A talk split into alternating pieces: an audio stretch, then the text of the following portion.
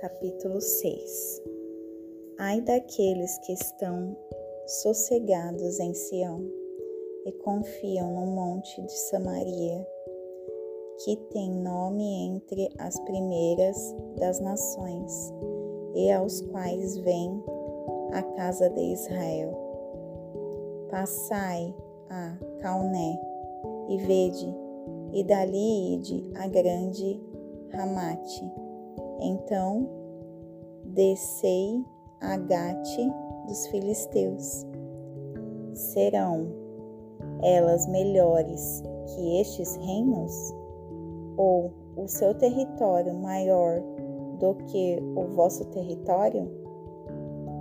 Ó vós que afastais o dia mau e fazeis o assento da violência se aproximar, que se deitam em camas de marfim e se estendem sobre os seus sofás, e comem os cordeiros do rebanho e os bezerros do meio do curral, que cantam ao som da viola e inventam para si instrumentos musicais como Davi, que bebem vinho em taças e se ungem com os mais excelente óleo, mas não se entristecem pela aflição de José.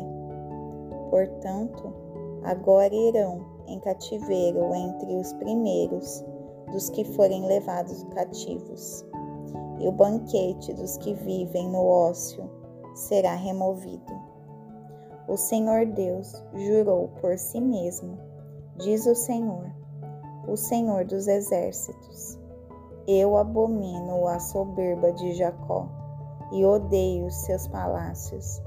Portanto, entregarei a cidade com tudo o que nela há.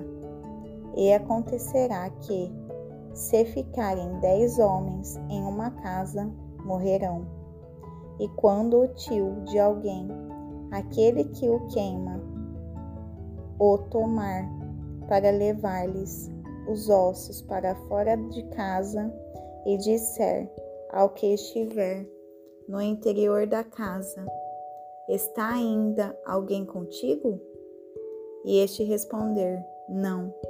Então lhe dirá ele: Cala-te, pois não devemos fazer menção do nome do Senhor. Pois eis que o Senhor ordena, e ferirá a grande casa de brechas e a pequena casa de fendas. Porventura, correrão cavalos sobre a rocha?